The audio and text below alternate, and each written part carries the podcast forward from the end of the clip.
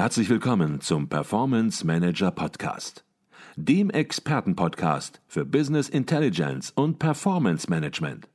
Inspirationen, Know-how und Impulse für Controller und CFOs, die noch erfolgreicher sein wollen. Ihr heutiger Gastgeber Peter Blum.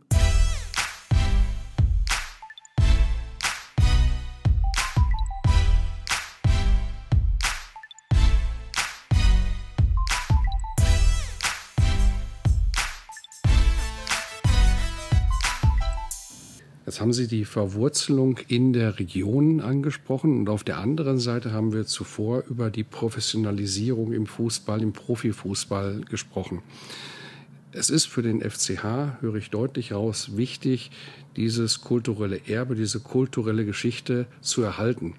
Das betrifft auf der einen Seite natürlich Sponsoren und auf der anderen Seite aber natürlich auch ja, die Menschen, die sich für den Verein begeistern, die auch ins Stadion kommen. Wie stellen Sie das sicher, dass diese kulturelle Geschichte des FCH erhalten bleibt? Indem wir uns bemühen, immer wieder ja, zu unseren Wurzeln zurückzukehren und die DNA, die diesem Club ähm, innewohnt, die zu erhalten. Ähm, Holger Sandwald hat vor 25 Jahren angefangen. Er hat dann äh, mit dem Klaus Meyer ähm, unserem jetzigen Aufsichtsratsvorsitzenden, vor 20 Jahren einen Mitstreiter gewonnen. Ähm, die anderen beiden Aufsichtsräte sind schon lange dabei. Ähm, teilweise sind das Schulfreunde mit Frank Schmidt, elf Jahre. Ähm, also die Führungsmannschaft, die ist ähm, ja schon über zehn Jahre zusammen und ich bin im Grunde jetzt seit viereinhalb Jahren mit dabei und ähm, ich weiß noch, das war mein erstes Heimspiel hier äh, nach vier Tagen hier draußen vor der Loge. Die Torhüter haben sich gerade warm gemacht und ich lief hier noch so ein bisschen rum, kannte natürlich niemanden, versucht hier äh, Fahrt aufzunehmen. Da hat mich dann einer der Aufsichtsräte herzlich willkommen geheißen, hat sich vorgestellt, wir haben uns miteinander bekannt gemacht und er sagte, wir haben hier einen ganz speziellen Weg, wir laden jeden ein mitzugehen, aber genau den Weg muss man dann auch mitgehen, ansonsten gehen wir den alleine wieder weiter. Mhm. Und ähm, ja, diese, diese DNA, die müssen wir uns erhalten und ähm, da achten wir sehr speziell drauf, auch bei der Auswahl von Mitarbeitern, ähm, dass, ja, dass diese Wurzeln, dass diese Unternehmenskultur mhm. ähm, erhalten bleibt. Denn ähm, ja, wir sind halt im Vergleich zu anderen Vereinen finanziell weniger gut ausgestattet. Wir müssen den Euro mindestens anderthalb Mal umdrehen. Wir müssen sehr effizient arbeiten. Und ähm, das klappt mit den Werten, so wie wir sie leben und vorleben, ähm, aktuell ja ganz gut. Mhm. Und was auch interessant ist, dass Sie an ihrem Erfolg, obwohl sie weniger gut ausgestattet sind, auch andere Vereine in der Region beteiligen, andere Vereine einbeziehen. Ich habe davon gelesen, dass sie sehr transparent sind, sehr offen, die Mannschaft auch öffnen für ja, die Plätze anderer Vereine, die natürlich längst nicht so professionell sind wie sie und dort auch dann die Bühne bieten und damit auch dann diesen Vereinen die Möglichkeit bieten, Einnahmen zu erzielen um auch wirtschaftlich vom Erfolg des FCH sozusagen indirekt zu partizipieren. Habe ich das richtig verstanden? Genau, Sie spielen jetzt auf das Konzept der Vereinsfreundschaften an.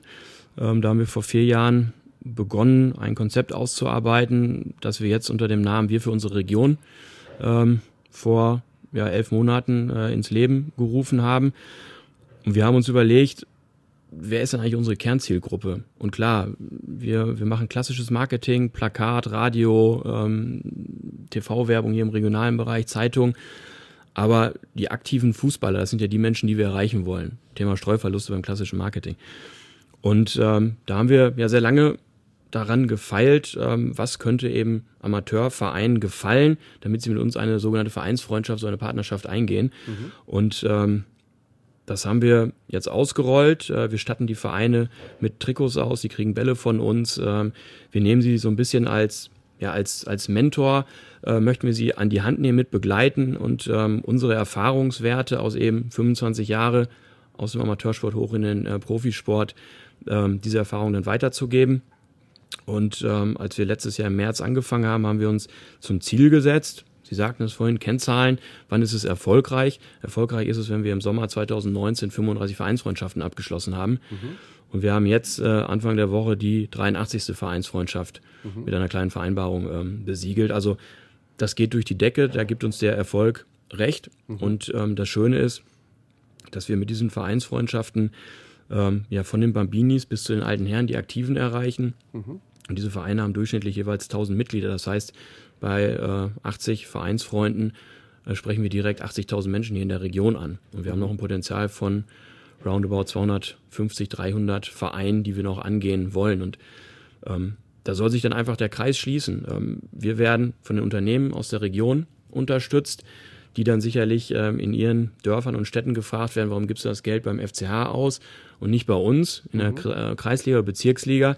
Und so spielen wir wieder ein bisschen was zurück und ähm, für alle Beteiligten schließt sich der Kreis. Und ähm, ja, wir führen unter anderem dann in der Sommervorbereitung Testspiele durch, ähm, dass wir eben gegen Kreis- und Bezirksligamannschaften spielen und ähm, da verzichten wir bei unseren Vereinsfreunden auf ähm, sämtliche Antrittsgagen. Das Einzige, was wir haben möchten, ist ein Teller Nudeln anschließend für unsere Profis. Mhm. Und wenn dann auf den äh, Dorfplätzen, sage ich jetzt ein bisschen flapsig, äh, 800 oder 1500 Menschen kommen und sich für 10 Euro eine Eintrittskarte kaufen, sich noch eine Bratwurst und ein Bier kaufen, dann ist das sehr, sehr viel Geld für einen Amateurverein. Mhm. Und das ist das, was wir dann den Menschen zurückgeben wollen. Aber, ähm, das sagen wir auch ganz offen, wir machen es ja nicht uneigennützig. Wir wollen die Menschen hier erreichen und wir freuen uns dann eben, dass dort an den äh, Sportplätzen eine Werbebande hängt, die auf uns, auf den FCR und auf die beiden Partner, die das begleiten, die Paul Hartmann AG und ähm, die Marke McCulloch aus dem Hause Husqvarna, dass die eben auch was davon haben. Mhm. Und ähm, so ist das sicherlich eine Win-Win-Situation für alle Beteiligten. Mhm. Und wenn dann der ein oder andere natürlich aus den Vereinen hier ins Stadion kommt, ist das natürlich auch äh, immer ein gern gesehener Gast. Ich habe gelesen, dass sie ja 80 Prozent im Schnitt Auslastung haben. Das heißt, ja. hier gibt es noch ein paar freie Plätze bei den Spielen. Nicht mehr viele, aber einige noch. Und die natürlich voll zu bekommen, ist ein positiver Win-Win-Nebeneffekt, den es äh, dort zu erreichen gilt. Genau, also das, das ist unsere Zielsetzung. Ähm, es geht uns aber nicht nur darum, ähm, ja mehr Tickets zu verkaufen. Wir wollen Fans, Mitglieder ähm, bekommen, aber auch ja, Mitarbeiter oder Sponsoren. Also äh, wir wollen einfach den FCH hier in der Region präsenter machen. Mhm. Andere Vereine, das ist ja aktuell ja so der Trend, der Hype, möchte ich sagen, ähm, ist ja das Thema E-Sport, dass man da ähm, in, in Gaming-Aktivitäten als Profifußballverein investiert oder eben ähm, die Internationalisierung, dass man hofft, in China Sponsoren, Talente und Fans zu gewinnen. Und ich habe es äh, ja, mal etwas locker äh, einer Zeitung diktiert, ähm, unser China heißt, heißt Bad Saulgau. Und diese 500.000 Menschen, die Region, die wollen wir erschließen. Wir freuen uns, dass Marc Schnatterer in ganz Deutschland bekannt ist, aber in China ist er nicht so bekannt wie ein, wie ein Lewandowski von Bayern München. Und insofern machen diese Aktivitäten für uns aktuell strategisch wenig Sinn. Deswegen hier bei uns wir für unsere Region. Und man kann schon sagen, dass das schon etwas Besonderes ist. Sie sagen das so bescheiden hier, ähm, als ob das ein Konzept ist, was viele, viele andere auch anwenden. Aber dieses Konzept der Vereinsfreundschaften, das wurde hier konzipiert, für die Region konzipiert und hat ja auch zur Konsequenz, dass der Verein ja, sich öffnet, dass er transparent wird, dass die Mannschaft auch wirklich hautnah zu spüren ist. Ich kenne den einen oder anderen ja, Zweitligaverein und man hat manchmal das Gefühl, dass genau das Gegenteil praktiziert wird von Vereinen, dass man dort das Gefühl hat, ähm, der Rasen ist heilig und die Mannschaft äh, spielt Champions League und äh, braucht viel Ruhe und keinen Kontakt mit anderen Menschen mehr. Hier genau das Gegenteil, im Grunde eine Forcierung des Themas und am Ende, das fand ich gerade sehr beeindruckend, eben ein Teller Nudeln für die Männer und die Welt ist in Ordnung. Ja, das, das ist für uns ganz, ganz wichtig, dass wir bodenständig bleiben, weil wir genau wissen, wo wir herkommen. Und ähm, die zweite Liga ist ja für den FCA nicht Gott gegeben. Also das kann auch mal ganz schnell, das haben wir im letzten Jahr gesehen, eng werden. Und ähm, es hat letztes Jahr Traditionsvereine wie Braunschweig und Lautern erwischt. Und ähm, für uns ist es wichtig, ein Club zum Anfassen zu bleiben, weil wir glauben, dass man nur so die Menschen wirklich für sich begeistern äh, kann und sie dann auch mitnehmen kann und Training hinter schwarzen Plan unter Ausschluss der Öffentlichkeit und äh, es werden keine Autogramme geschrieben. Ähm, das ist nicht unser Weg. Ähm, Im Rahmen dieser Vereinsfreundschaften Anfang Dezember, wir haben samstags hier ein Heimspiel gehabt um 13 Uhr und anschließend nach dem Spiel, ähm, wir haben gegen Duisburg meines Erachtens nach 4-1 gewonnen, ähm, ist der Niklas Dorsch, der von Bayern München kam, ähm, hat dann auch hier nach dem Spiel seine Nudeln gegessen, hat geduscht und saß anderthalb Stunden später bei einem unserer Vereinsfreunde im Vereinsheim, hat dort mhm. äh, sich einer Talkrunde gestellt, Autogramme geschrieben. Mhm. Das ist sicherlich untypisch im Profibusiness, aber das ist halt genau unser Weg. Wir wollen zum Anfassen bleiben. Jeden herzlich einladen, hier einfach mitzumachen. Mhm. Wenn man zum Anfassen bleiben will, dann kann man sich heutzutage gewissen Medien nicht mehr entziehen. Und ein Medium heißt Social Media. Das sind verschiedene Kanäle, Facebook, äh, Twitter und andere äh, Kanäle. Und der FCH spielt hier natürlich auch eine äh, Rolle. Vielleicht fangen wir mal ganz anders an. Nicht, dass wir beschreiben, was macht der FCH in dem Bereich, sondern vielleicht mal gefragt, viele Unternehmen behandeln das Thema noch sehr stiefmütterlich, ähm, sehen hier eher die Gefahren sagen, Mensch, wenn wir hier was Falsches machen, dann haben wir da hinterher einen sogenannten Shitstorm, wie das äh, heißt, und müssen das handeln und dann kommt unser Unternehmen vielleicht vom Ruf her in Gefahr. Äh, was würden Sie aus Ihrer Erfahrung mit Social Media, was würden Sie anderen Unternehmen auf den Weg geben? Was können die vielleicht vom FCH lernen, der ja mit Emotionen sehr Shitstorm gefährdet ist, hätte ich jetzt mal gesagt. Stimmt. Dadurch, dass wir als, als Fußballverein so im Fokus stehen, es gibt ja diese berühmte Aussage, es gibt in Deutschland 82 Millionen Bundestrainer, also jeder hat eine Meinung zum Fußball, ähm, sind wir sehr unter Beobachtung und da ist meine Empfehlung, ähm, was die neuen Medien angeht und natürlich auch dieses deutlich veränderte äh, Nutzerverhalten, dass man sich sehr genau überlegt, was man anbietet, äh, was man postet, wozu man Stellung bezieht. Äh, aufgrund dieser ähm, ja, Vernetzung kann man ja zu allen Themen mittlerweile weltweit äh, Stellung beziehen und da konzentrieren wir uns darauf, die Themen, die für uns relevant sind, ähm, ja, zu kommentieren, zu pushen ähm, und Darstellungen zu beziehen. Ähm, aber wir gehen da auch nicht jeden Weg mit und ähm, ja, man muss auch eins sagen, wir sind ähm, ja als junger Verein auch personell einfach auch noch klein aufgestellt. Ähm, Leverkusen war jetzt vor anderthalb Wochen zum Pokal hier. Die sind mit einer Medienabteilung gekommen. Ähm, das waren fast zehn Vertreter, die hier waren. Und ähm, bei uns machen das halt drei, vier Leute. Mhm. Und ähm, da kann man auch nicht alles mitmachen. Deswegen mhm. selektiv. Ähm, und die Frage ist auch ja, so ein bisschen kritisch. Man muss auch nicht alles mitmachen, weil mhm. ist das der richtige Weg, dass wir uns nur noch darauf verlassen, was uns äh, die Smartphones sagen? Mhm. Was machen Sie dort äh, im Social Media Bereich ganz konkret? Also klassisch ähm, das Medium nutzen, um unsere Themen in unseren Zielgruppen ja. zu platzieren. Ähm, uns ist selbstverständlich bewusst, ähm, dass wir diese Kanäle bespielen müssen, um eben die junge Zielgruppe zu erreichen. Mhm. Ähm, klar, Emotionen transportieren, mhm. Bilder von der Mannschaft. Ähm, jetzt heute hier, Anfang Februar, drei Grad, blauer Himmel, Bilder vom Trainingsplatz, äh, mhm. um die Leute natürlich schon mal auf das äh, Spiel am Samstag einzustellen. Aber wir nutzen es natürlich auch als Absatzkanal für das Thema Ticketing, für das Thema äh, Merchandising. Mhm. Ähm, insofern bespielen wir das relativ klassisch. Mhm. Also, also das heißt Facebook beispielsweise genau, oder Facebook, Instagram. Instagram ähm, YouTube haben wir. Mhm. Snapchat, das überlegen wir uns noch gerade. Ähm, das sind ja die gefühlt jüngsten aktuell, aber da sagen mir unsere jungen Mitarbeiter, dass das sehr wichtig ist und mhm. ähm, die sind gerade dabei, dann ein Konzept zu erarbeiten, was wir machen, wie wir es machen. Ähm, das muss man sich immer ja dann äh, selektiv anschauen. Mhm. Ähm, haben Sie auch einen Newsletter, den Sie versenden an die Fangemeinde und an die Interessierten? Genau, also Newsletter haben wir auch. Ähm, da sage ich jetzt mit dem Augenzwinkern äh, herzlichen Dank an die Datenschutzgrundverordnung. Ja. Ähm, das hat ja letztes Jahr im Mai im Grunde jedes Unternehmen, jeder, der Newsletter betreibt, äh, deutlich erwischt. Ja. Ähm, aber das ist ja im Grunde so das erste digitale Medium, ähm, gewesen, um ja mit seinen Kunden direkt in Kontakt zu kommen. Mhm. Selbstverständlich haben wir das auch.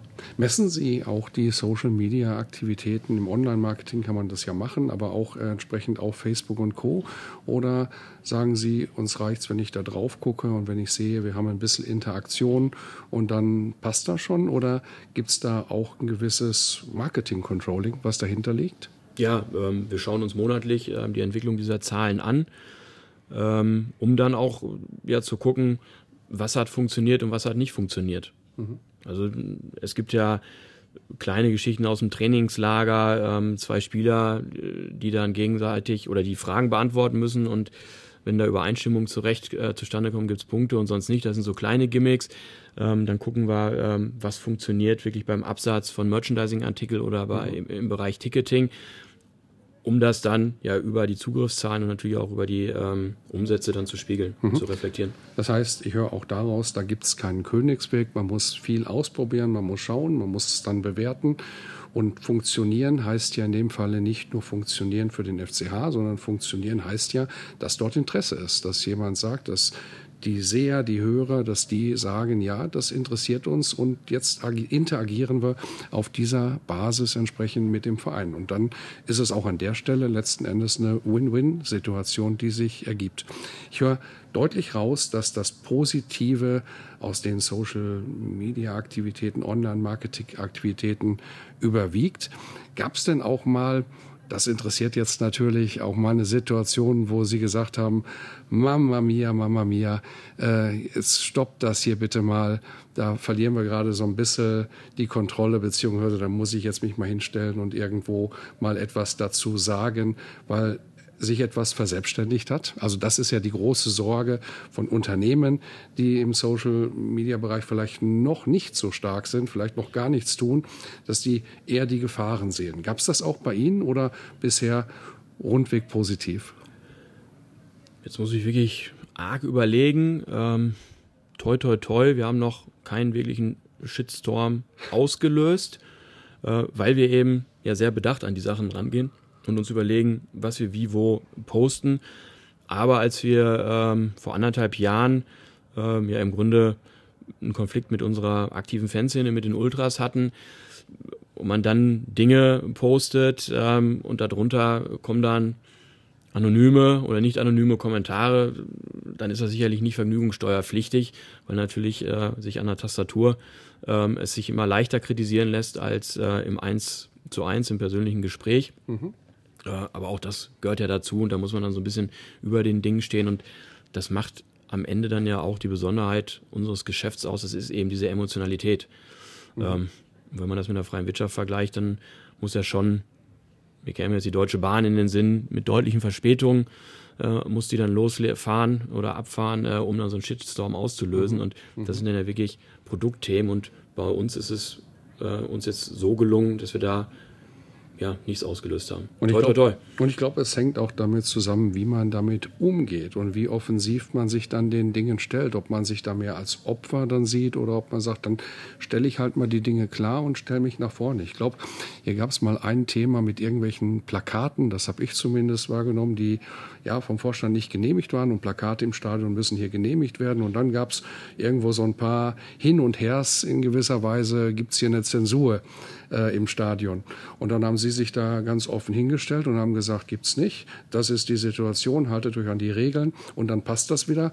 Und darauf kann man natürlich noch was sagen, aber man hat eigentlich keine Argumente mehr in der Hand. Also einfach auch dann, wenn sowas mal sich anbahnt, entsprechend offensiv damit umgehen und die Fäden in der Hand behalten ja, und ich glaube, das tut dann auch der gesamten Sache gut. Das ist dann nicht nur ein Schutz für den FCH, sondern das tut der gesamten Sache gut, einfach die Emotionen wieder runterzubringen und auf ein sachliches Niveau zurückzuführen. Das ist auch das Einzige, mhm. was ich so wahrgenommen habe. Ich glaube, das war schon der größte Shitstorm an der Stelle vielleicht. Ja, äh, war es sicherlich. Ähm, wir sind in unserer exponierten Lage ähm, bewusst und dementsprechend das ist auch ähm, ja, Vereinsphilosophie. Ähm, wir ziehen uns nicht zurück, wir gehen da immer ähm, nach vorne, stellen uns den Aufgaben, stellen uns ähm, der Kritik. Eine Zäsur gab es hier nicht. Ähm, wenn unsere aktive Fanszene ähm, Kritik äußern möchte, dann darf sie das gerne tun. Diese Banner werden angemeldet und wir haben die Regel, dass wenn sie nicht einzelne Personen beleidigt, äh, diese Aussagen oder gegen Partner gehen, ähm, ja, dann müssen wir uns dieser Kritik äh, stellen und ähm, das gehört einfach dazu. Richtig. Herr Dreier, haben wir noch was vergessen, bevor wir zur letzten Frage im Podcast kommen, die immer die gleiche ist? Und Sie sagen, Mensch, das möchte ich hier noch loswerden. Ein Gedanke, ähm, den wir mitgeben möchten? Nö. Nicht. Okay, umso, umso besser. Ich glaube, wir haben da schon einen großen Rundumschlag gemacht und äh, sehr angenehmen Austausch geführt. Und einen spannenden Rundumschlag. Ja. Ähm, die letzte Frage bei uns im Performance Manager Podcast, die ist immer die gleiche. Und da bin ich sehr gespannt, was Sie aus Ihrer Erfahrung und auch aus Ihrer ja, Fußballkarriere kommend oder Sportkarriere, muss man allgemein sagen, kommend, was Sie darauf antworten, nämlich was würden Sie Young Professionals in Unternehmen raten, die vielleicht gerade von der Uni kommen und die auch karriereorientiert sind? Was würden Sie denen mit auf den beruflichen Weg geben, damit es mit der Karriere, vielleicht aber nicht nur mit der Karriere, sondern überhaupt mit dem Leben in die richtige Richtung geht und dass die hinterher sagen, ja, alles richtig gemacht und von dem Tipp, den ich hier bekommen habe im Podcast, habe ich gut profitiert. Da kann ich natürlich jetzt nur für mich sprechen, weil jedes Leben, jede Karriere anders verläuft.